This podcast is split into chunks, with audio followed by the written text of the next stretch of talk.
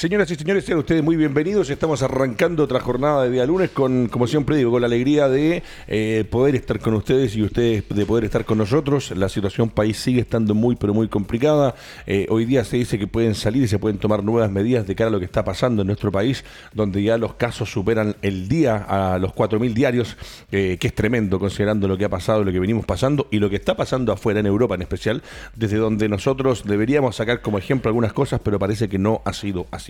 Un fin de semana de fútbol y un fin de semana donde hoy día tengo en el frente a frente, en el face to face, en el cara a cara, Fernando Astengo y al profesor Sergio Gilbert. Vamos a revisar resultados, vamos a revisar tabla de posiciones, vamos a pasar por el fútbol internacional, donde eh, lamentablemente Alexis, después de perder el penal en el partido anterior, no fue considerado en este nuevo empate del equipo de Arturo Vidal, que sale lesionado además también sobre el final del partido.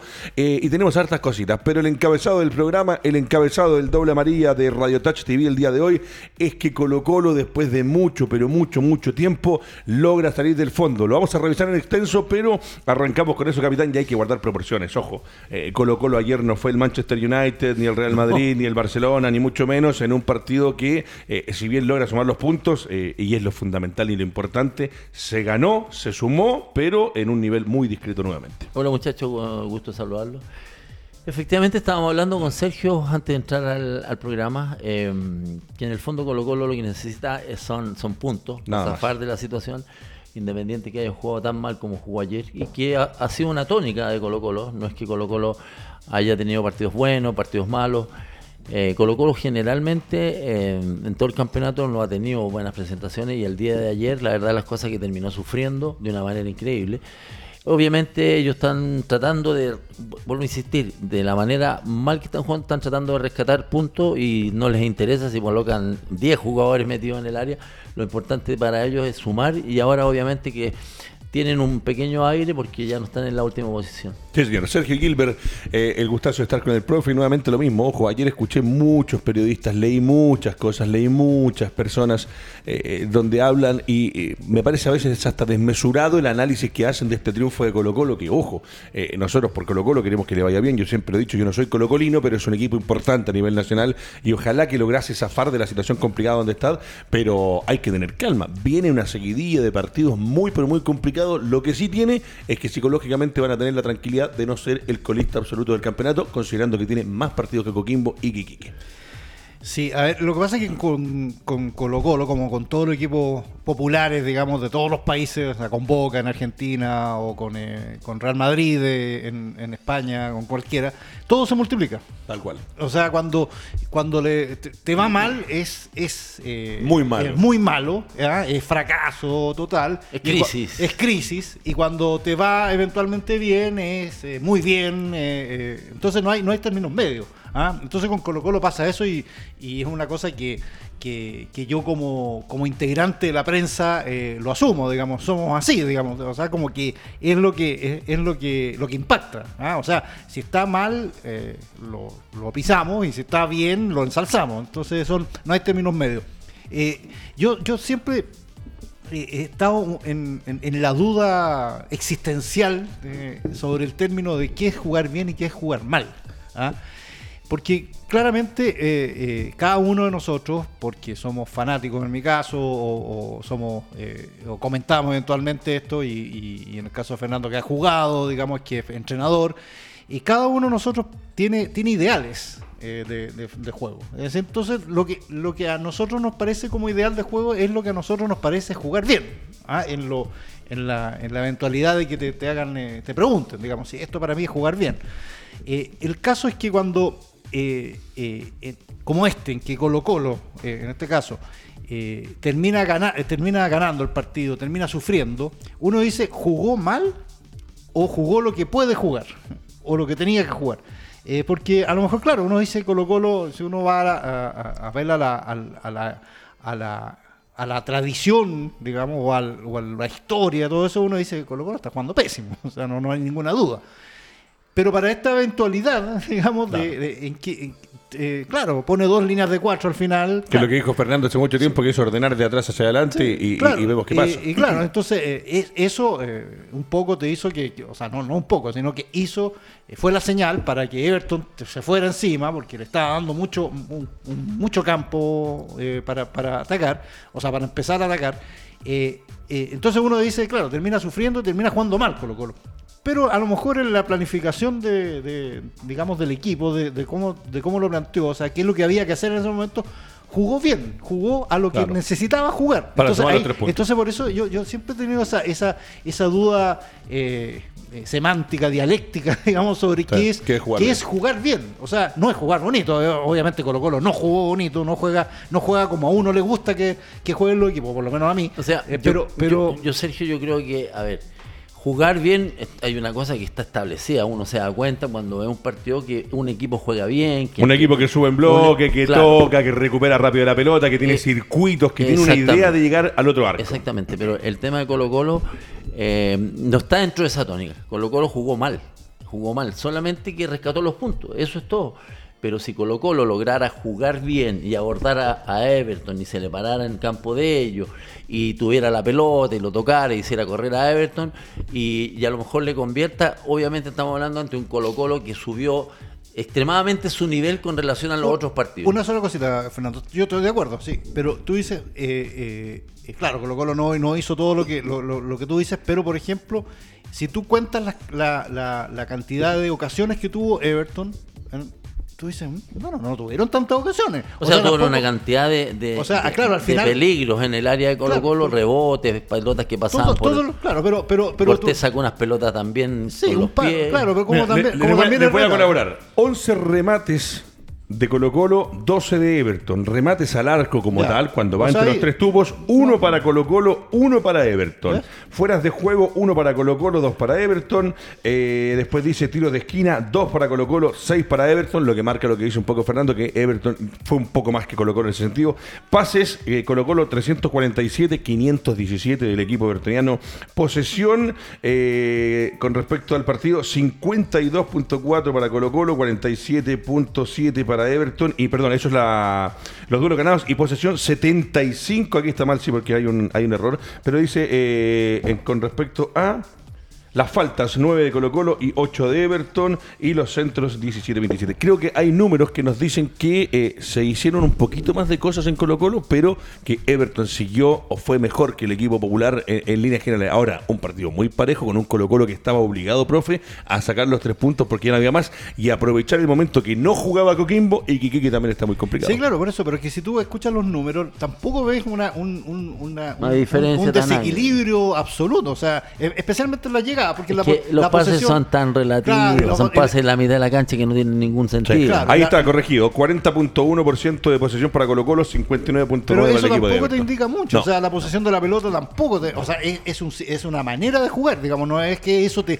te implique que tú... ¿Dónde tienes, ¿Dónde tienes la pelota? O sea, si la tienes en tu campo, si la tienes en el del otro. O sea, hay un montón de, de situaciones. Entonces, si tú analizas al final, es, es, distinto a lo que pasó, por ejemplo, con el partido con Wanderers, donde efectivamente ahí fue absolutamente arrollador, arrollador eh, la, la, diferencia. Tan así que Colo Colo no, no anotó ningún tiro al arco, ni uno, ni uno. Entonces, eh, por eso digo, en, en, el, en, el, en el fondo, lo que uno debe, debe sin perder, eh, y estoy, estoy de acuerdo en eso, sin perder de vista el juicio analítico que, hace Fernando, de, digamos, de que, de que, efectivamente para él jugó mal Colo Colo, porque no juega de cierta manera, no, no, no, no, no lo, o no lo, no, a él no lo, no lo, no lo satisfizo, y me parece bien, o sea, es un, eh, también hay que ver lo otro, o sea, ¿qué es lo que haces tú para eh, lograr eh, el objetivo que te planteaste en este partido?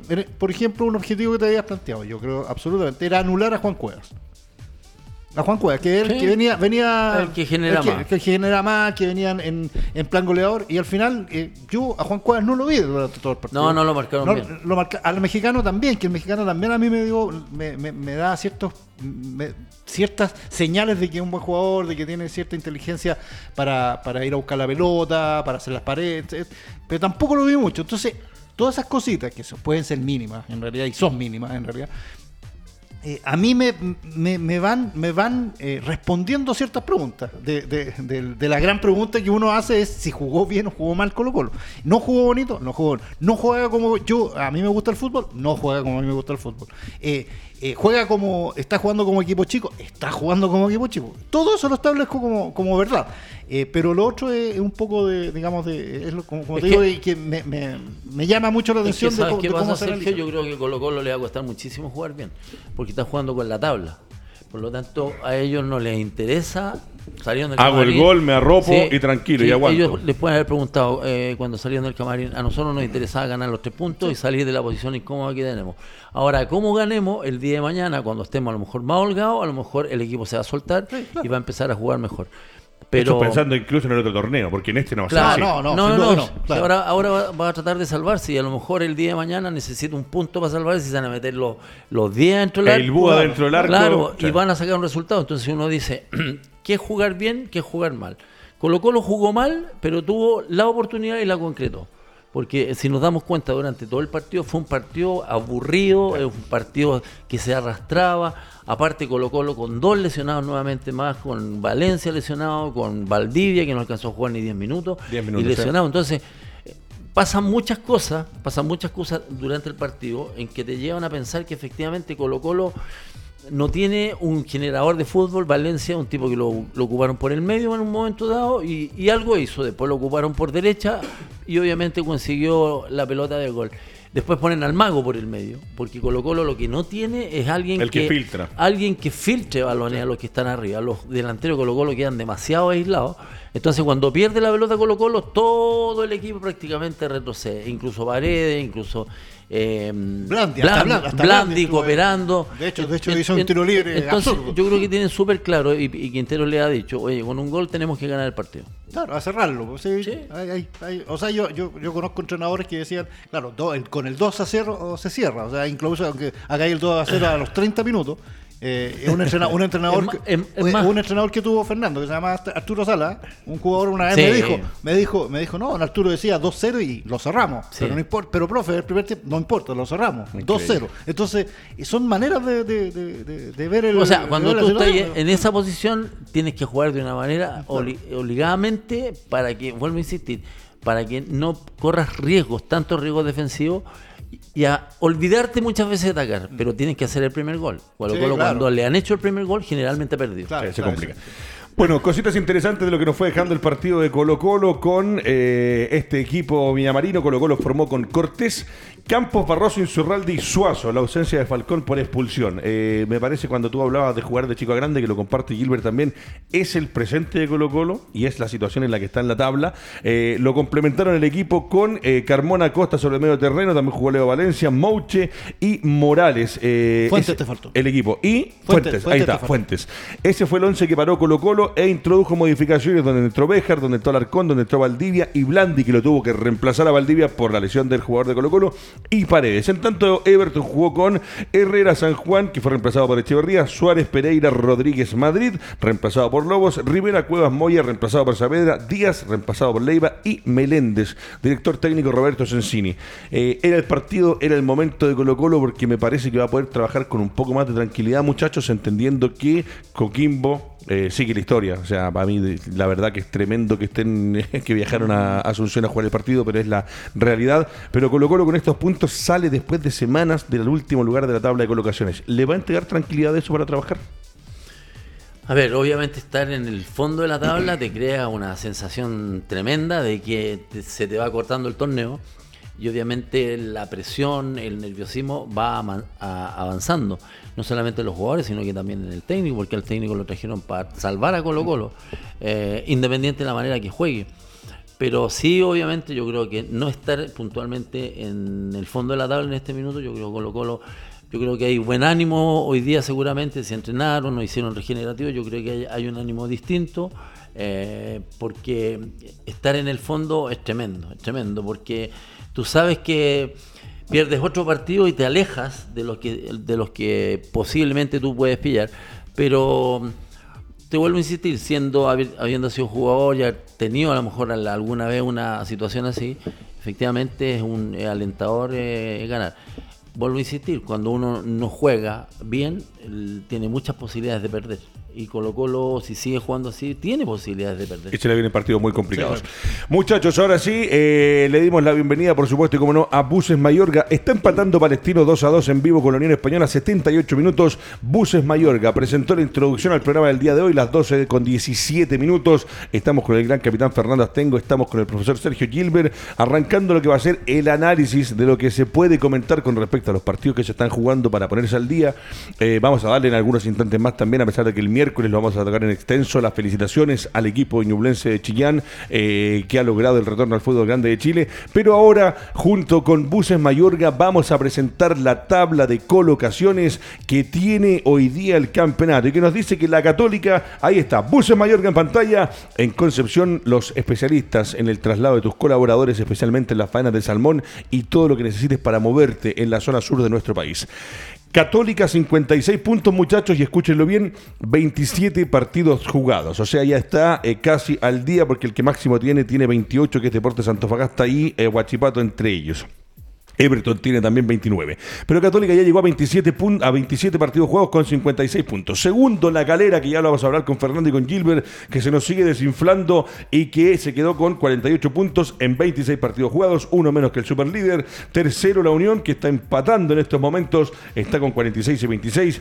Curicó 41, sí, 41 puntos en 27 partidos. Antofagasta 40 en 28. La U 39 en 27. Palestino, que está jugando y está empatando, está rescatando unidad hasta el arranque de esta fecha, tiene 39 y 27, Guachipato 37 y 28, Everton 36 puntos y 29 partidos, Wander 36 y 28, O'Higgins 35 y 27, la U de Conce, que parece que de repente se nos desinflaba, se nos iba y otra vez vuelve a sumar puntos importantes, 35 y 29, 33 y 26 para Cobresal, 33 y 27 para Serena, 33 y 28 para Audax, y aunque usted no lo crea, sí, salió de zona de liguilla o de zona de descenso directo el equipo de Colo Colo tiene 28 puntos, pero en 27 partidos. ¿Qué significa eso? Si usted lo quiere analizar de la manera más simple, es que tiene un partido más que Iquique, que tiene 27-26, y dos partidos más que Coquimbo, que tiene 26 y 25.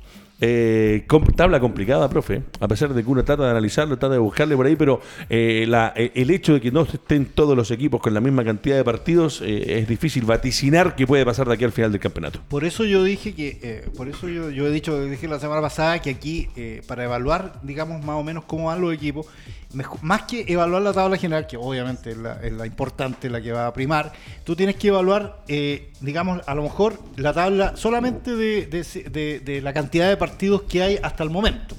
A ver, Colo yo, yo escuché ayer al, asistente técnico de Gustavo Quintero decir una cosa que llama la atención y que no, no ojo, no es, no, es, no, es, menor. O sea, él dijo, eh, ojo que hemos ganado 10 de los últimos 15 puntos eh, que hemos disputado. Y si tú, si tú escuchas eso, en realidad tiene razón. o sea, es una gran cantidad, es más del 60% del, puntaje, lo que, lo que hace que su porcentaje haya aumentado mucho eh, con respecto a lo que hacía Colo Colo en este campeonato. Entonces, eh, tiene... Eh, claro, porque Colo Colo ha ganado partidos, perdió contra Wander, empató contra la Católica y los otros los ganó. Entonces, como sea, digamos, o sea, jugando bien, jugando mal, jugando pésimo, pero los ganó. Entonces, eso te da una cierta pauta de, de, cómo está Colo Colo hoy. Si tú haces el mismo ejercicio con Iquique, con eh, eh, bueno, con, con, es, difícil hacerlo porque no, lo, ha jugado mucho, pero eh, con pero con el resto, ahí es donde tú tienes que empezar a, evaluar más o menos qué es lo que está pasando en el torneo hoy. Lo que pasa es que eh, cuando uno ve la tabla así en frío, tú tienes que decir cuántos partidos han jugado, entonces te, te, pones un poco, se, te complica un poco el, panorama. Claro, porque por ejemplo ya hay Kiki y Coquimbo que están bajo Colo Colo, uno dice, claro, están bajo Colo Colo hoy día, hoy día Colo Colo no es el colista del torneo, pero claro, están a dos puntos y con dos partidos diferentes o sea, Coquimbo llegase a ganar le, y vuelve arriba y queda arriba de Colo Colo y Quique gana su partido y queda arriba de Colo Colo. Entonces, mientras no se logre poner el torneo al día y con lo de Coquimbo va a ser muy complicado, es difícil analizar. Y le tengo, profesor, como a usted le gusta la acumulada, yo le voy a dar los porcentajes. Décimo quinto Deportes La Serena que tiene 1222. Décimo sexto Universidad de Chile 1178. Décimo séptimo la Universidad de Concepción con 1058. Y último Deportes Iquique con 1015. Esos son los últimos de la tabla acumulada. Hoy día estaría descendiendo de manera directa Deportes Iquique. Sí, ojo que eh, eh, lo dijimos la semana pasada que puede darse el, tema de que, de que la U tenga que perder con, con Iquique. Ah. O sea, que le convenga perder. Mira lo que estoy diciendo, que le convenga. ¿Por qué? Porque eh, lo que manda es la tabla del, año. O sea, si, si Quique, si Quique eh, en la tabla de, este año queda último, bajaría. Sería el que. Y la tabla ponderada es la que, la que empieza a, correr. Y es que es donde la U está más, complicada. Entonces, a la U le convendría más. Eh, y como está lejos, más lejos Iquique, le convendría más que Iquique se salve de la tabla, de esta tabla, que no sea último y que mm. sea último en la ponderada, ¿me entiendes? Entonces, y entonces, y juegan entre ellos. Entonces el partido eventualmente, ese partido puede ser. Colo Colo también juega con Chiquiqui. Colo Colo de los que de los Colo Colo le queda así, Coquimbo, Coquimbo, O'Higgins, la U. sí, con, la U, con Cobresal, con la Unión La Calera también eh, tiene un partido pendiente. Esos partidos pueden llegar a ser eh, definitorios, ¿ah? O sea, contra Coquimbo. Va a depender, obviamente, lo que transcurra en este tiempo hasta que se ponga al día la tabla, tal como dices tú. Ahora me parece que el que más perjudicado va a ser Coquimbo. Sí. ¿Sabes por qué? Va a ser una seguidilla. no, pero aparte que va a ser una seguidilla, va a encontrarse, eh, seguramente como lo dijeron ayer muchos, eh, muchos canales, muchos medios de comunicación, se va a encontrar en el último lugar por, por una cosa de lógica, que aunque empate un partidito más Iquique y gane uno más Colo Colo empate, se va a encontrar de vuelta Coquimbo en el último lugar. Eh, es como dice el profe Gilbert, una seguidilla de partidos, pero aparte también este último tiempo, entre la suspensión de los partidos, los viajes, el ritmo de competencia, también le va a perjudicar a Coquimbo Unido y va a ver en qué condiciones llega. Si va a llegar a volver a jugar partidos jugando una hipotética final de Sudamericana o va a tener más partidos suspendidos por la exigencia de Conmebol de que tenga tantos días de descanso. Sí, ya está hecho el calendario para las dos opciones. ¿eh? Eh, y, también ahí está prácticamente, no sé si está, creo que está definido ya, que eh, antes de las últimas tres fechas que se juegan, todos los partidos tienen que estar jugados. Al día. Todo al día. Entonces eso hace que efectivamente va a haber, va a haber equipos que eh, en el caso de Coquimbo va a ser, va a ser el más, el que va a tener que jugar muchos partidos en las últimas dos semanas antes de, esas tres últimas fechas para ponerse al día. Perfecto. Entonces, eh, y otros, va, como no como están al día, van a estar descansados. Entonces, va, a ser, eh, entonces la última parte del campeonato va a ser absolutamente eh, desequilibrada también, de nuevo, en, términos de, descanso, de, me imagino también de, tensión psicológica. obviamente, si Coquimbo sigue avanzando la copa, se va a complicar muchísimo más. Y ahí vuelvo, y ahí, bueno, ojalá, ojalá que nos pase por un lado por lo entretenido que ha sido nuestra conversación y nuestro diálogo con Fernando y con Gilbert, ojalá que no por el bienestar de Coquimbo, pero eh, ahí va a ser más complicado aún. Si sigue ganando Colo Colo un par de partidos, si sigue ganando Iquique un par de partidos, y Coquimbo está con la chance de ir a jugar la final de la Sudamericana, eh, eh, ¿qué hago? Me, voy con toda la Sudamericana y pierdo la categoría, porque acá está, hoy día, ojo, Coquimbo día está contra las cuerdas. Pero es el, el momento, muchachos, de meternos con EconoClean, que es auspiciador oficial de Radio Touch TV, que tiene los mejores productos de aseo limpieza para tu casa, departamento, fábrica u oficina. Es un solo lugar, es www.conoclean.cl. Visita la página, averigua los precios, búscalo en redes sociales en Instagram y podrás encontrar lo mejor para mantener tu casa impecable. 86 minutos, 2 a 2, Palestino Unión Española, pero tenemos que entrar muchachos y acá voy a partir con el, el capitán Fernando Astengo.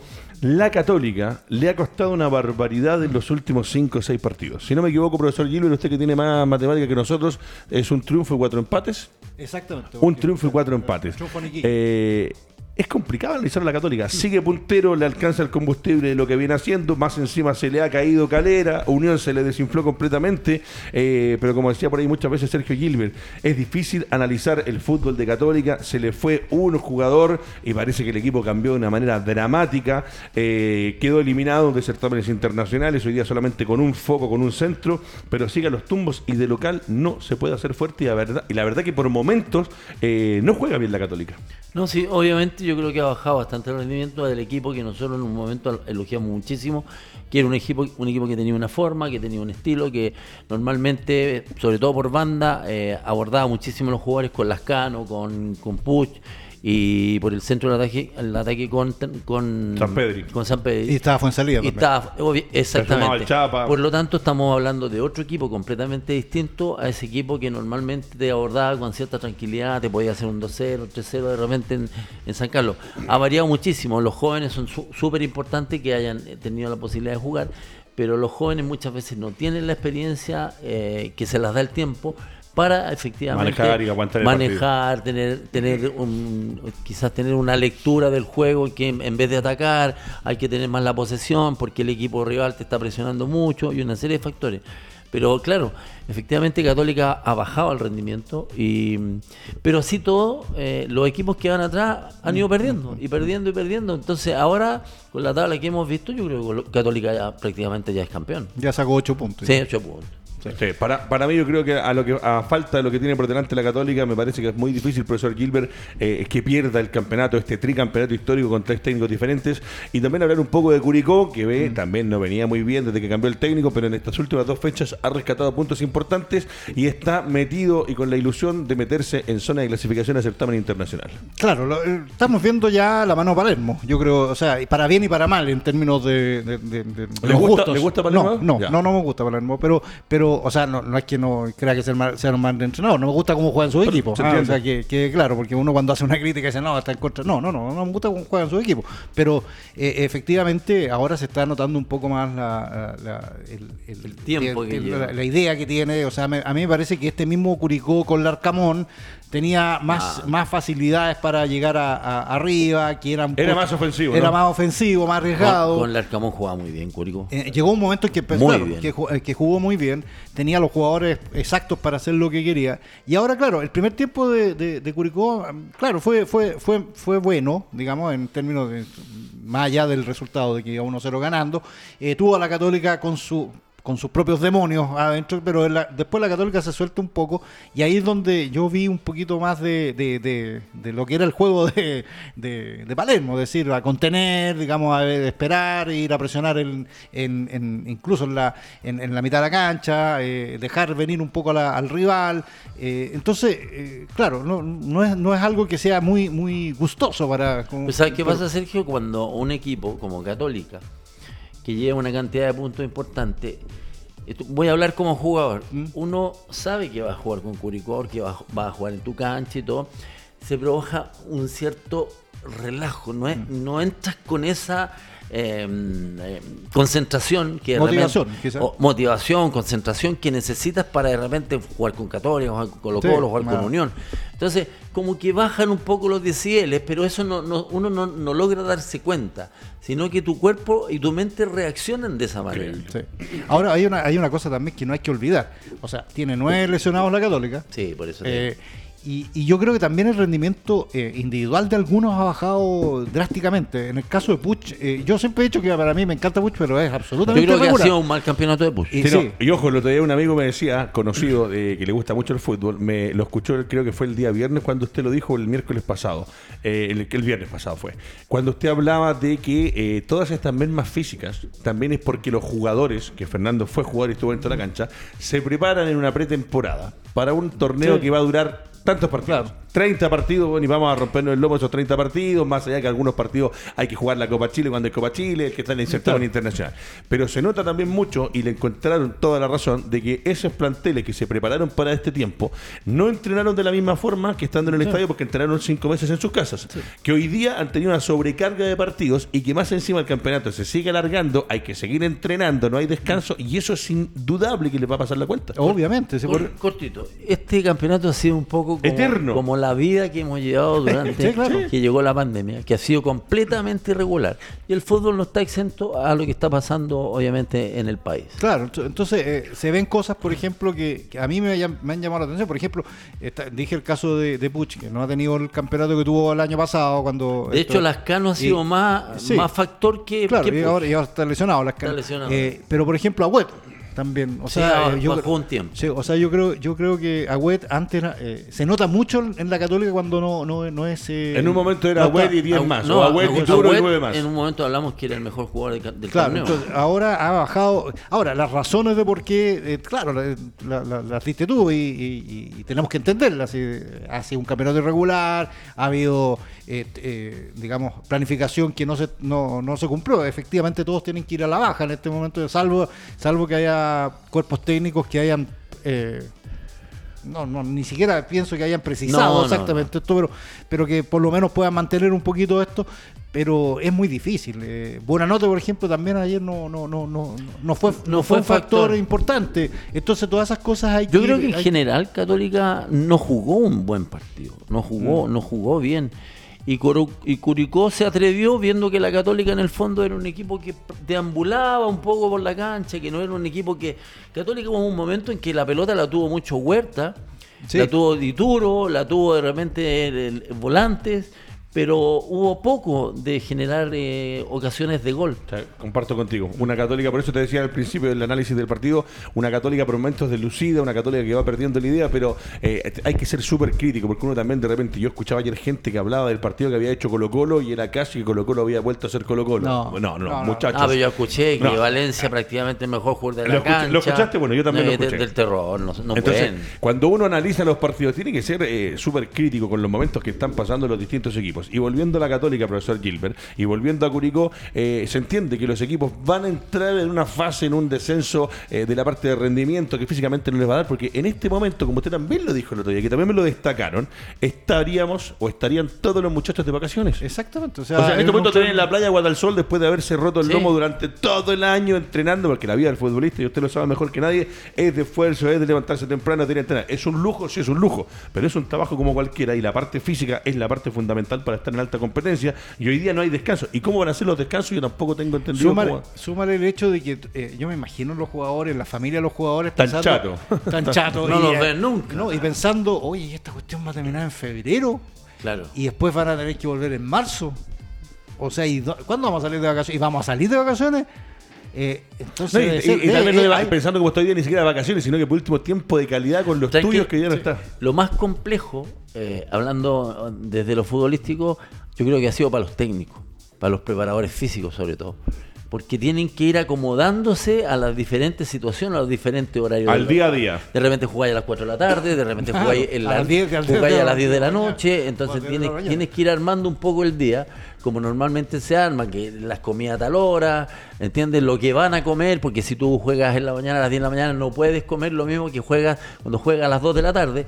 Entonces hay una serie de factores que efectivamente los jugadores se tienen que ver expuestos a que de repente les digan, muchachos, ¿saben qué? Eh, nos cambiaron el partido, el horario va, a ser a tal hora y, eso va influye muchísimo. Mm, jugar a las 10 y media de la mañana Cuando tú tienes un campeonato ordenado, tú ya tienes más o menos planificado eh, tus cuidados, tus descansos, los técnicos lo mismo, los preparadores físicos saben cuándo hacer el regenerativo, saben cuándo apurar un poco físicamente a los jugadores. Ahora los jugadores más que nada hay que cuidarlos, hay que tratar de dosificarlos. Claro. dosificar.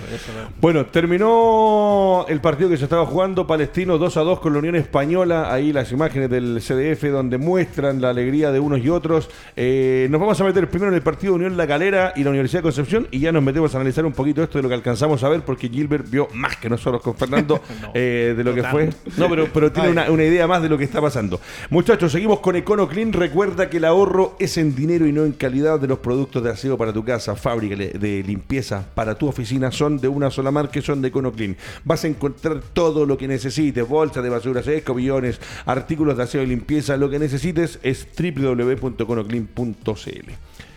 Se cae Calera, se desinfla Calera, eh, será lo mismo, será lo propio en la parte física, porque ayer yo vi a la Universidad de Concepción, que la verdad que a mí la Universidad de Concepción, eh, no sé si compararlo un poco con Guachipato, pero son de los equipos que más me han sorprendido siempre en, este torneo, que son irregulares, que no rinden, que a veces son flojitos y que uno les busca la vuelta y no pueden. Bueno, Guachipato se recuperó con la salida de Florentín, pero esta U de Conce que venía a los tumbos y que necesitaba puntos, logró ganarle en condición de forastero y da un batatazo en el campeonato, mm. porque esto le quita puntos a la calera y lo deja la Católica, como muy bien lo dijo el capitán, con un camino un poquito más cimentado rumbo a obtener una nueva estrella. Claro, son, son de esos resultados que uno no, no, espera, digamos. O sea, no, si tú a, los más viejos eh, eh, van, a saber, este sería un, un, un, resultado, miren lo que voy a decir para los viejos, ¿no? Hubiese roto todas las cartillas. Claro, hubiese roto todas las cartillas. Era, un, era un día uno. Claro, el, el, pollo, el, la polla gol, cuando era el 13, te mataba la este te mataba la cartilla. O sea, eh, ah. seguramente no, no, no hubieras apuntado. ¿Por qué? Porque obviamente la calera es uno de los equipos que más regulares ha sido, dentro de toda la irregularidad. Eh, tiene una, una forma de juego que es absolutamente eh, eh yo diría plausible, uno entiende cómo juega Unión La Calera. Estaba jugando además de local, en una cancha que es difícil, con que, es a cualquiera que le preguntaba Calera era fijo. Era, era fijo. Ahora, eh, eh, evidentemente ha, pasado una cosa, bueno, lleva dos partidos, ya, eh, tres partidos ya, Valladares como nuevo entrenador. Hugo Valladares. Hugo Valladares perdió con la U, después empata con, eh, con Palestino, y ahora gana. Entonces uno dice, bueno, hay una progresión ahí, allá se está notando un poquito más, a lo mejor la mano de, de Valladares. Eh, el partido de ayer, claro. Giovanoli, Ponce, Sierra y Valladares son ejemplos claros de que técnicos pueden llegar a equipos y en un corto plazo meter mano. Claro, sus manos. No, claro, es, eh, Valladares en, el fondo sí ha hecho ha hecho algunos algunos cambios, no no no muy dramáticos tampoco en, en lo que hacía Acevedo. Eh, y claro, la irregularidad que, que, ha, tenido la U de Conce fue la que denunció Acevedo en algún momento, que era el que estaba jugando más, digamos, dentro de todos los que estaban jugando menos. O sea, mm. eh, ahí tenía que, que, viajar, tenía que jugar, o sea, no tenía no tenía coronavirus, eh, entonces tenía que jugar todos los partidos. Le, dieron duro, entonces, claro, ahora se ha estabilizado un poco más. Eh, ayer el partido con, la Unión, La Calera yo creo que lo jugó inteligentemente. Eh, no, lo jugó en, forma... Eh, por eso volvemos a qué jugar bien y qué jugar bonito y, qué jugar... ¿Qué partido es ¿Ah? inteligente? No, no, claro. ¿Cuál es tonto? Ah, pues, yo me río también eso, cuando dicen hicimos un partido inteligente, o sea, cuando pierde un partido estúpido. pero, pero fue un partido que, claro, lo, manejó bien, se, esperó un poquito Unión La Calera, después cuando sale expulsado Andía también se desarma ya absolutamente toda la idea y, ya, ya venía presentando ciertas, ciertas carencias Unión La Calera ya en el partido con, con Guachipato que, si bien lo pierde lo pierde eh, 4-3, eh, claramente Guachipato le había, le, había, sacado la ventaja, digamos, eh, absoluta. Ayer me llamó la atención que lo de Conce incluso sobre el final del partido lo seguía presionando, lo seguía apretando, que fue el error de Cordero en la salida por la izquierda. Y uno dice, esta es la U de Conce que estaba en esa situación complicada y que ahora en tres partidos ha cambiado un poco por lo menos. Sí, claro, y, factores claves son Carballo, por ejemplo, Waterman, los dos laterales son bastante eh, Leandro Díaz. el volante de Católica. Eh, Carreño. Carreño. no, no, este, eh, este es Carreño. sí, Carreño. Carreño. sí. Juegan muy bien esos chiquititos. entonces, eh, eso, claro, está armando Valladares dentro de lo que tiene y está, está, está buscando la fortaleza de, y tampoco, como, como dije, eso de estar tirándose, haciendo cosas que, más allá de lo que tiene que hacer. Por eso digo, no, no, no fue un equipo que estuvo constantemente en el área de la carrera ah, o, presionando. Tuvo su oportunidad, la aprovechó. El primer gol de también es un, gol de pelota parada donde está eh, estuvo muy bien Robles en, el desvío de la pelota. Entonces ahí es donde uno dice, bueno, aquí es donde hay preparación, pues aquí es donde se empieza a sentir un poquito qué es lo que quiere Vallar. Eh, no creo que eh, igual sea tan fácil para el último tramo de campeonato para la de Conce, pero este partido con Colo Colo, yo creo que Colo Colo tiene que haber anotado un montón de cosas debería haber anotado un montón de cosas que sean con, las que se van a encontrar el miércoles cuando juegue. Pero, por ejemplo, usted acaba de dar una lectura y le pasa la verdad a Fernando. Eh, Valladares llega a de Conce y algo de la mano de Valladares se nota. Lo de Palermo también, siendo que tuvo algunos traspiés. Eh, lo del Miguel Ponce, acabamos de ver lo de Palestino, eh, que no se desesperó, que iba perdiendo, logró un empate. Eh, hay técnicos que pueden llegar a equipos y le meten mano y se nota rápidamente la idea. Ahora, es verdad que a veces hay que llegar y primero observar lo que tenemos para seguir. Pero, por ejemplo, comparado con lo que pasa con Quintero y Colo Colo, Quintero nunca logró meterle la mano que quería él a Colo Colo o hacer un cambio que uno diga, llegó Quintero y se nota el cambio. ¿Por qué pasa eso? ¿Es por los jugadores, es por la materia prima, es por el convencimiento, porque estos equipos también son equipos que están en la parte baja. A Serena, cuando yo hablo de Ponce, a Serena Ponce lo agarra cuando todos decían, no, Serena, Serena, está pedido. Serena está pedido, se iba. Lo que pasa es que de repente llegar a Colo Colo y tratar de, obviamente, cambiar un tema futbolístico a veces es muy complicado. sobre todo porque hay una, hay una presión mediática encima de Colo Colo. Entonces, los jugadores la sienten. Si los jugadores no es que no vean las noticias, ni lean los diarios, ni que vean los twitters, los jugadores ven todo. Y eso algunos no tienen la capacidad de aceptar que efectivamente te analizan y, te dicen, no, eh, por ejemplo, por, nombrar algunos, eh, Fuentes, Carmona, son dos picapiedras que lo único que hacen pegar patadas, bla, bla, bla, bla, bla. Y eso uno lo va sintiendo, lo va sintiendo como jugador, que no estamos jugando bien, que no atacamos, que llegamos una sola vez en un partido. Es complicado. Pero en los otros equipos, quizás sin tener esta gran presión, que algunos la pueden tener porque están en el fondo de la tabla, pero yo creo que los técnicos inteligentes son los que colocan a los jugadores en sus respectivos puestos. Tal cual. Hay, a no inventar. Hay, técnicos que inventan y colocan, no sé, a un, central lo colocan de volante, a un tipo que juega por la banda lo colocan por el centro del ataque. Entonces se provoca una disociación en, en términos futbolísticos y de las características de los jugadores. Yo creo que en la medida que los técnicos van conociendo, por ejemplo, Palermo, yo creo que algunos jugadores no los conocía seguramente de, mm. de Curicó. Entonces de a poco se ha ido dando cuenta y ha ido armando este, este, este equipo como para que juegue relativamente yo no diría tan bien como el Arcamón, porque yo, yo lo vi con el Arcamón ya me gustaba muchísimo Curicó. se tenía partidos muy interesantes. Curicó cayó en un pequeño vacío cuando mm. recién lo tomó Palermo y ahora como que como que ya le pilló un poquitito la mano a los jugadores por donde podían hacer más daño, podían cooperarle más al equipo. Pero es un tema de, de conocimiento y efectivamente de darse cuenta que, que los jugadores que tiene dentro del plantel si son especialistas, colocarlo por las zonas que efectivamente rinden. Tal cual.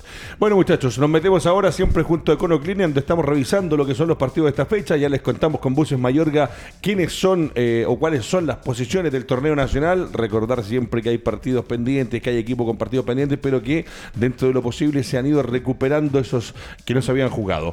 Eh, terminó recién un Palestino 2, Unión Española 2, y acá también parto con el, profe Gilbert. Eh, este equipo de Unión Española que también se fue desinflando ha ido, perdiendo puntos de la mano de Ronald Fuentes, ya está el técnico asegurado para la nueva temporada, pero que eh, en algún momento, como dijo Fernando, se le pinchó neumático, se, le desinfló una rueda y, se, puso cuesta arriba. Sí, ¿verdad? sí, no, no, sí, eso. O sea, yo creo que no hay nadie que no pueda decir sí, la unión de un momento a la fecha, a pesar de que como hoy día rescata un empate y ha sumado sus puntos, se mantiene y va a ir seguramente a certamen internacional, pero eh, pierde puntos importantes. Y este palestino que de verdad yo, usted pudo ver más en el primer tiempo, yo la verdad que fui mirando a ratos lo que estaba pasando, pero que no se desesperó, no, no renunció a la idea y al final conquista o logra el empate, se queda con un punto en condición de local y sigue sumando, sumando de la mano del Coto Sierra y volvemos a lo mismo. Técnicos como el Coto que llegaron, plasmaron su idea, saben cómo quieren jugar y lo que quieren dentro del terreno y Palestino y sus jugadores ya lo han entendido. Sí, primero lo Unión, eh, claro, se ha desinflado porque le pasa lo que, lo que uno anticipaba, digamos, al comienzo de, cualquier campaña, digamos. Lo leyeron. Eh, lo, lo leyeron, digamos, o sea, porque se habló tanto de Unión Española, de cómo jugaba, que, uno sabe más o menos cómo juega. Ese fue el primer gol de, Le pone atención a Unión cuando uno ve que un equipo está jugando bien. Uno le pone atención, lo, lo ve más y al final cuando te toca enfrentarlo, yo, tú, tienes claro, lo que juega. Entonces, eh, eso, eso más que eh, hace también eh, que hay, hay otro elemento que tampoco es un plantel eh, tan exquisito, o sea, tan variado, efectivamente tiene un, yo diría una base de unos 14, 15 jugadores, que en torneos largos, de repente si salen dos, empiezas a, a, o sea, no, no, no es que, y eso es algo natural, en el caso de Unión ha ido, eh, también tuvo fuera a Cristian Palacio, que fue su gran, su gran goleador. Fundamental. y eso, esa salida, por, por, la cantidad de partidos que estuvo, también le afectó a Unión. Eh, ahora volvió, digamos, por, eh, porque, porque lograron el, eh, ampliar el préstamo. entonces se, va igual, se va igual, sí tengo entendido. que termina el campeonato y se va a Colombia. Es, que, claro, es que Ojalá jugadores como ese pudieran hacer un esfuerzo y quedarse. No, o sea, es Unión la que tiene que hacer el esfuerzo, digamos. Con, Puebla, el, creo que el dueño del pase. Entonces, todo eso va, va, va, va a ver Ahora se fue Luis Pavés también el lateral, se fue también a, a a, dónde se fue? A México, A México, sí. Entonces, todo eso va mermando a, a, los jugadores. Más todo esto que, hemos dicho de que. Lateral izquierdo que era de Colo Colo. Lateral uno, los laterales izquierdos. Dylan Zúñiga también era También era de Colo Colo. Es impresionante qué manera de equivocarse en Colo Colo. así que. ¿En serio te, llega, te llega a risa? O sea, dos laterales que son de los buenos laterales que hay y Colo Colo no tiene. Y, juega, juega campo de lateral derecho que es central. Claro. Está todo Mamita, Mamita querida por Dios. Ahí te, ahí te, disculpa, ahí te das cuenta de lo que yo te decía anteriormente que juegan jugadores en posiciones que no son eh, los especialistas. Y con lo que acaba de decir, teniendo o habiendo tenido en algún momento dentro de las posibilidades de sacar jugadores, Colo Colo, viejo, si Colo Colo no puede no tener jugadores de las divisiones inferiores en los primeros Sí, lo que pasa es que sí, es un tema, eh, yo, yo, creo que un gran tema ese, pero yo, yo no le encuentro tampoco tanta solución, porque de repente uno dice, claro, Colo Colo los dejó ir, o incluso cualquier equipo grande, siempre pasa lo mismo, no, pero si este juega en Colo Colo, este juega es de la U, no, si este lo formó la Católica. Lo que pasa es que en, este, en, los equipos grandes hay dos situaciones. Una, que, que, son los que más producen jugadores y también los van, van llenando el torneo de, esos jugadores. O sea, van, eh, no todos pasan la selección. Eh, las, las, maduraciones son distintas. O sea, eh, unos maduran a, los 18 años y otros maduran a los 23 años. Pozo tiene 50 y todavía no madura. y eso nos pasa, nos pasa en la juventud de, como país, digamos. pero Sergio, sabes que ahí tiene que haber gente, gente que efectivamente entienda de, la formación y, muchas cosas para que efectivamente se den cuenta, muchachos. Está bien que se puede equivocar una vez con uno, con dos, pero no con veinte. Pero se han equivocado. Yo, yo vuelvo a insistir, yo estuve en las cadenas de Colo Colo y hay una cantidad de jugadores, tal como dices tú, desparramados por el torneo, que efectivamente si a lo mejor tú los aguantabas, en este minuto te habrían servido tremendamente. Claro, pero es que en el momento que a lo mejor. Pero tienes que aguantarlo. Sí, claro, eh, es que, pero también tienes que seguir. Pues, o sea, tampoco, pues, o sea, tú tienes un plantel. Eh, ¿a, cuántos de estos puedo aguantar? ¿A cuántos de estos puedo.? En el caso de, los que estamos hablando, de, Luis Pavés, que fue campeón con Colo-Colo, o sea, con. Eh, increíblemente, fue campeón con, Tito Tapia, era, titular de, Colo-Colo en la, Estrella 30. Eh, después uno eh, se fue eh, eh, y, y, no se supo, se habló de, que tenía algunos problemas. Lo mismo este chico Cristian Gutiérrez, no sé si se acuerdan. Sí, Gutiérrez, Gutiérrez fue, campeón, fue también campeón con el Coto Sierra en Colo Colo. de repente lo bajaron de nuevo porque parece que no que, se portó no, no, se portó bien, digamos. vuelve a Colo Colo el año pasado, o sea, Salas lo, lo llama de urgencia, ¿se acuerdan? Lo hizo jugar un par de partidos no anduvo mal y se fue de, nuevo. Entonces ahí es donde uno dice, bueno, ¿quiénes toman las decisiones? ¿Cómo las toman? Pero también hay que sopesar todas esas decisiones. O sea, Brian Carballo que estábamos hablando, Brian Carballo, que hoy figura en, la U de Conce, eh, uno dice, pero, pero ¿cómo no estuvo, pero cómo Colo Colo lo dejó ir? Eh, claro, lo, lo, prestó a Antofagasta, donde anduvo muy bien, vuelve a Colo Colo y no es el mismo. Ah, claro, falta oportunidad, sí, pero cuando tienes la oportunidad tenés que aprovecharla. y eso yo creo que no lo, lo que pasa es que Colo Colo es tan exitista, hay tanta, hay, hay, tanta cosa que rodea a Colo Colo que al final Colo Colo si no sale campeón es como que es, como que, temblar en Chile. y no debe ser así, tiene que llegar gente que diga, efectivamente, hagamos un proceso hagamos un proceso que si perdemos el campeonato, bueno, no importa, pero después a lo mejor vamos a ganar la Copa Libertadores. por eso te digo, por eso te digo que tiene que llegar la gente adecuada, no esa gente que diga, no, yo a este partido yo voy a colocar 100 millones porque hay que ganarle a la U. Yo creo, yo creo que lo que dices tú, capitán, eh, es el momento para Colo Colo. O sea, si Colo Colo logra salvar la categoría, perdónenme señores, pero tendrán que haber desde el presidente y varios más que puedan, si tienen realmente un amor por la institución, dar un paso al costado viejo y decir, ¿saben qué? No nos fue bien, no pudimos, eh, no lo entendimos, no sabemos lo que es vivir Colo Colo, porque hoy día si uno mira de arriba hacia abajo, ya el hecho que se haya ido Espina, que no haya renunciado a Maine Nicol después de todo lo que ha pasado, que salga un presidente a ofrecer 300 palos y los jugadores digan que no, y me parece, me parece valorable que los jugadores hayan dicho que no, porque la verdad que no les pueden ofrecer un bono por, o aceptar ellos un bono porque ellos están en Colo Colo, pero las cosas están mal hechas. Y lo que dice Fernando, hoy día sería el día para decir, ¿saben qué? Hicimos las cosas mal, vamos a traer a uno que entienda en esto, en esto, en esto, en esto, y estos son los deberes y funciones. Mira, Sergio, tuvieron que esperar para estar metido en el fondo, jugando mal, para meter jugadores jóvenes. Alarcón, por ponerte un ejemplo. ¿Qué otro más han, eh, colocado? Jason, Jason eh, o sea, el, lateral, el, que jugó de lateral. Eh, bueno, ya me acuerdo, pero el, chico que jugó de lateral hasta, hasta la, de lateral derecho hasta hasta el partido pasado. Exactamente. Entonces, en el peor momento de Colo Colo, meten a jugadores jóvenes como para que salven situaciones. Es distinto cuando Colo Colo está jugando bien y vas metiendo jugadores, como lo hace Católico. Es que y eso, vas incrustando jugadores. Pero el problema es que Colo Colo, mira, como última opción ahora tiene que recurrir a muchachos jóvenes sabiendo que no tienen quizás la espalda como para aguantar una situación como la que la está viviendo Colo Colo. Entonces, Colo Colo lo hace todo mal. Pero es que, Colo Colo lo hace todo enredado, tal como decía Edgardo. De aquí en Colo Colo tiene que salir mucha gente.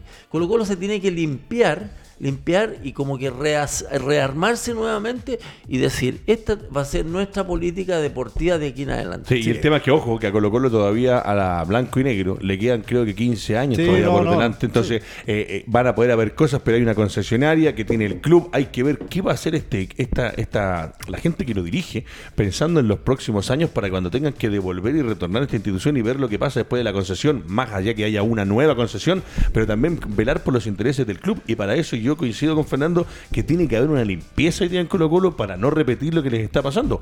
Ojo, y estamos, yo estoy hablando pensando que Colo Colo se salva del descenso a la primera vez. Sí, pero es que por eso el tema, es que el tema es muy largo. Yo estoy absolutamente de acuerdo con el cambio de, estrategia, de, trabajo y de todo lo que dice Fernando sobre las divisiones menores, que hay que hacerlas, que hay que meterse la mano al bolsillo, que hay que... Eh, eh, hicieron una, la casa del jugador y la riendan para matrimonio. Mira, yo no sabía eso, ¿sí? Entonces, me, llegó de Colo Colo a mí hace unos días. Ya, eso, eso, eso claro. Entonces eso te demuestra ciertas cosas que obviamente no deberían pasar. Pero yo también me pregunto, eh, y Fernando lo dice, claro, eh, pero es que tú a, un equipo grande, cualquiera sea, tú le exiges que no, no, le puedes decir, oye, eh, este año no, no, no a la gente, no vamos a salir campeón. No, no, no, no, decirlo, sino que demostrar que, hay una política distinta. Sí, pero es que el, pero, pero el, ¿cómo se llama? El, hincha te va, en cuarto partido del, del campeonato te va a empezar a pifiar, te va a empezar que se vayan, va a empezar con las presiones. Sergio, pero fíjate, tú que cuando Colo Colo quebró apareció un equipo. Pero eso fue por obligación. Exactamente, por obligación, ¿cierto? Sí, claro. Y la cantidad de jugadores que logró Colo Colo sacar de esa situación, eh, jugadores importantísimos. Más del 60% de esos jugadores hoy día, hoy día están en equipos, estuvo en equipos de primer nivel. tenido una carrera espectacular. Pero, eso es porque, claro, por una situación que no, no fue inmanejable en ese momento, o sea, no tenías otra opción. O, jugáis con los cabros chicos o no jugáis, o te ibais para la casa. Entonces, eh, yo digo, por eso es se, puede, se, puede, se puede llegar a comparar o poner una balanza, y se lo, se lo pregunto directamente a usted. Es un equilibrio. Eh, lo, que pasa con Colo Colo en el momento que se va a la quiebra y hace esto y la situación en la que está hoy día, lo podemos balancear, decir, ¿saben qué? Se hicieron las dos veces las cosas igual de mal. La vez pasada por muchos factores de plata y económico, pero hoy día la debacle deportiva, Colo Colo no clasificando a una Copa Internacional porque ya no clasificó a Copas Internacionales, eh, con deudas que tiene Colo Colo, sin el Borderó, porque es uno de los equipos que más gana por Borderó, eh, bajando, no sé cómo hacer la repartición de platas en el fútbol de la vez que llegase a descender decir hoy día. Una toma de decisiones de los dirigentes. Exactamente, vamos a hacer esto, vamos a hacer esto día en adelante, porque como uno lo ve de afuera, yo que no soy hincha de Colo Colo, a mí me da pena ver una institución que tiene todo, que tiene el público, que tiene la gente, que tiene contrato, que tiene auspiciadores, que tiene una gran cantidad de jugadores que no son el peor plantel de Chile, pero que las decisiones son tan malas que a uno en su pega, a nosotros no, en nuestra pega nos costaría la pega. Son tantas, son tantas que imagínate la cantidad de técnicos que ha tenido. Sí, pues sí. yo, Partiendo de esa base. Yo no voy a defender nada. Analízame eh, tres eh, alineaciones que hayan sido las mismas en Colo Colo. No, pero eso, pero eso, eso el rendimiento de los jugadores que llegaron a Colo Colo como refuerzo. Lo de Blandi, discúlpenme, sí. pero es una cosa que realmente da la sensación que este muchacho no jugó nunca al fútbol. Sí, es verdad. Mm. Entonces, ¿Quién trae esos jugadores? Y ahora dicen que hay interés de dos equipos extranjeros no, por traerlos. No, pero, pero, mira, pero, Cerremos la, la radio. Pero yo estoy de acuerdo. Yo, o sea, yo, yo, no puedo, yo no puedo defender nada de lo que tú estás atacando, porque efectivamente es así. Lo que pasa, yo lo única, la única eh, cosa que yo, yo, yo veo más, eh, más difícil es que tú digas, voy a tomar esta política porque esta política es la que me, a mediano plazo me puede dar eh, frutos para yo tener un equipo competitivo, no solamente a nivel nacional, sino internacional. Que es muy bonito cuando uno se sienta en la mesa a hacer las proyecciones. Pero el, el, el, tema es que después hay que llevarlo a la realidad. El tema es que hay que, primero, tienes que tener, eh, primero la base de, tener, ah, el próximo año, tengo siete jugadores u ocho jugadores como para que sean titulares en Colo Colo desde las juveniles. Ya. Eh, segundo, me va a aguantar la gente esta, eh, eh, esta situación, esos jugadores van a aguantar la presión de, en algún momento en que lo empiecen a decir, cabros chicos, mejor tráiganse a alguien. No, si tiene eh, que haber una mezcla entre jugadores de jerarquía y jugadores jóvenes. O sea, entonces Colo Colo es, por eso digo, no solamente Colo Colo, los equipos grandes tienen esa presión. el año que llegó Fernando Astengo a Colo Colo, seguramente cuántos centrales quedaron afuera. A lo mejor Colo Colo tenía, eh, eh, de las divisiones menores, tenía a lo mejor tres o cuatro, o dos, para no ser tan exagerado, dos centrales que tú podías haber proyectado Eh, y yo me acuerdo cuando asumió Salah ese mismo año, tengo memoria en eso, una de las cosas que decía Dragicevic y Salah es que ellos querían proyectar jugadores, o sea, porque eh, justamente se habían ido a buscar a Salah, que era entrenador, entrenador, de divisiones menores, que había que él tenía esa visión y si tú me dices de, ese, de, o sea, ¿cuántos jugadores proyectó ese año Colo Colo? No, ¿quiénes fueron las figuras? Roberto Rojas, Fernando Astengo, Hugo Rubio, eh, sí fueron los jugadores que venían con carrete, no, no eran jugadores. Eh, entonces, y, si tú ponías en vez de Astengo y ponías un, cabro chico de 18 años, seguramente Colo Colo no hubiera sido campeón. así de, así de, simple. Y eso es lo que la gente finalmente valora. Claro, uno valora lo, lo que pasó en la quiebra, pero porque a lo mejor pasó, que había, había a lo mejor una buena base de jugadores, pero yo me acuerdo que también había desesperación en Colo Colo por traerse jugadores. O sea, primero aseguraron a Espina, ¿se acuerdan? Espina que había terminado el contrato y lo aseguraron jugó Partichoto en algunos momentos ya, cuando ya no se la podía más, no lo podía más Partichoto y, y después empezaron a traer jugadores como, como si fueran, eh, fueran estrellas, que le fueron dando cierta, cierta, cierta, cierto equilibrio a esos cabros chicos, que eran cabros chicos buenos, pues Gonzalo Fierro, Braulio Leal, claro, Chamagol, Nacho Quintero. Claro, o sea, eh, pero, pero no, o sea, tomar esa decisión así tan, tan estricta, como dice Fernando, de yo, yo, no estoy diciendo que coloquen solo juveniles. no, no, pero yo estoy diciendo que haya un trabajo con los juveniles que el día de mañana tú necesitas efectivamente porque se lesionó un jugador que es importante colocarlo, porque si él juega dentro de un grupo de jugadores que vienen jugando bien, que algunos tienen mucha jerarquía, tú lo vas a colocar y él se va a sentir cómodo, porque la responsabilidad es de ellos, de los grandes. Y entender, que, la entender que la formación de jugadores también es una de las formas de solventar este negocio. ¿Sabes qué pasa, Sergio? Que a lo mejor con la postura que tú dices, Colo Colo nunca, nunca, nunca va a sacar jugadores porque el exitismo, no, hacen alguna vez va a salir algún crack. como Vidal, por ponerte un ejemplo. Ahí tiene un caso. Pero Vidal de a poco se incrustó, se incrustó, lo pusieron de la derecha izquierda, de central, de hoy está entre los mejores del mundo. Pero, está entre los mejores del mundo. Una cosa, si esto es cuestión de, si simplemente, o sea, y en eso tiene razón Fernando, esta es una cuestión de principios. ¿Qué es lo que quieres tú? ¿Qué es lo que quieres? Mira, si yo, yo te digo, Barcelona Barcelona tampoco va a tomar, tomaría la decisión de, de, puros cabros chicos, a pesar de que eh, uno dice la masía. O sea, no, jamás, o sea, no, no, no, lo va a tomar. Pero otro equipo que a mí, a mí me encanta y siempre lo pongo como ejemplo, que es Ajax de Holanda. Ajax tiene una, una política.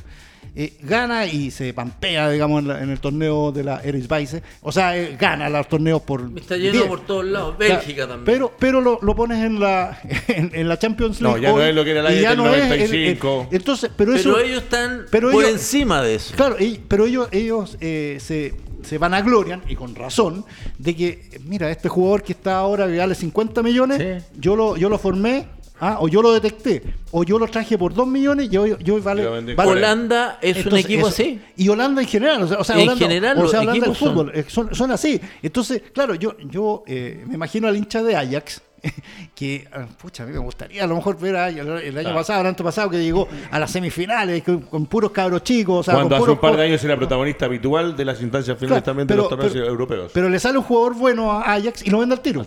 Lo vende al tiro por 50 millones. Entonces, es, es, su política. Es su política. Está establecida. Pero ellos Colo, ni una ni la otra. no, no, claro, sí. sí lo está haciendo mal todo. Pero, pero en el caso de ellos, ellos renuncian a, esas. Y cada 5 o 6 años van a tener una buena actuación a, nivel internacional. Porque lo que dice Fernando Colo Colo con la cantidad de jugadores que le llegan, lo normal sería que uno cada cierto tiempo viera que salen jugadores Tres, cuatro que están en el primer equipo o que los estamos exportando, que después nos van a venir de vuelta a la selección nacional, pero como dice Fernando, no es ni lo uno ni lo otro. Muchachos, eh, voy a pasar porque nos quedan dos minutos, siempre con Econo Clean, a revisar los últimos partidos que se van a jugar. Eh, partidos y duelos interesantísimos. Ojo, Antofagasta, hoy día a las 17 horas, profesor Gilbert Fernando Astengo va a jugar con Deportes de la Serena en un partido interesantísimo, en un partido que tiene harto paño que cortar porque... ¿Dónde eh, juega? En, esto se juega en el Estadio Calvo y Bascuñán, 17 horas, lunes 11, Antofagasta La Serena. Antofagasta necesita puntos y Serena también quiere seguir sumando en esta racha sin derrotas. Wander con Cobresal, ojo con Cobresal que perdió. En ese partido anterior, o sea, el de Antofagasta, viene eh, ya con dos derrotas Antofagasta. Así es. Eh, va, va, igual está dentro de los clasificados, la, pero la, cantidad de críticas que ya tiene Tapia y la presión. O sea, ¿Y en cuánto? ¿En tres partidos? Eh, ¿Tres, cuatro partidos? Sí, claro. Entonces. es que, ¿sabes qué? No está jugando bien Antofagasta. Pero el partido con Colo Colo no lo jugó tan mal tampoco. Sí, o sea, no, no, no, no acuérdate que, tan- que lo pudo empatar en el último minuto. Pero como por- está Colo Colo, se supone que Antofagasta, que relativamente Claro, que tenía un entre primeros. era para pegarle el palo en la cabeza. Claro, Colo sí, Colo. claro, sí, puede ser. Wander con Cobresal, otro de los partidos que ya pone Maximiliano Prieto en pantalla. Lindo compromiso también. Una chance también para el equipo de Miguel Mauricio Ramírez para intentar meterse en la recta final del torneo y por qué no luchar por Cupo Internacional. Y Cobresal que viene de perder de local. Audax Italiano con Guachipato. Dos que se han eh, en las últimas fechas encontrado con un poquito más de fútbol, que han hecho cosas más interesantes de que a los compromisos que tenían y que va a ser un partido también interesante. Pero este que viene aquí es un partido que para mí puede ser trascendental tanto para el futuro de Colo Colo como para el futuro de los propios Dragones Celestes. De visita, Iquique va a ir a jugar en un duelo de Celestes a O'Higgins No de quisiera Rancagua. estar en, en el No. lugar de, de Leiva, lamentablemente. Porque obviamente él se entusiasmó, se fue a, a Iquique eh, sabiendo que estaba súper complicado la tabla general y obviamente le ha costado un poco a Iquique porque la verdad de las cosas no tiene un plantel de jugadores de mucha jerarquía, tiene No, jugadores y con que- el triunfo de Conce Claro, lo obliga lo en la acumulada profesor Gilbert a sumar puntos Sí. y también que le sirva para la tabla general, donde ese partido parece que son los partidos a a tener eh, en el ojo. Es el martes 12, es el día de mañana, a las 10 y media de la mañana. Sí, es un partido súper importante, como va- varios empiezan a darse esta- estas, eh, estos enfrentamientos.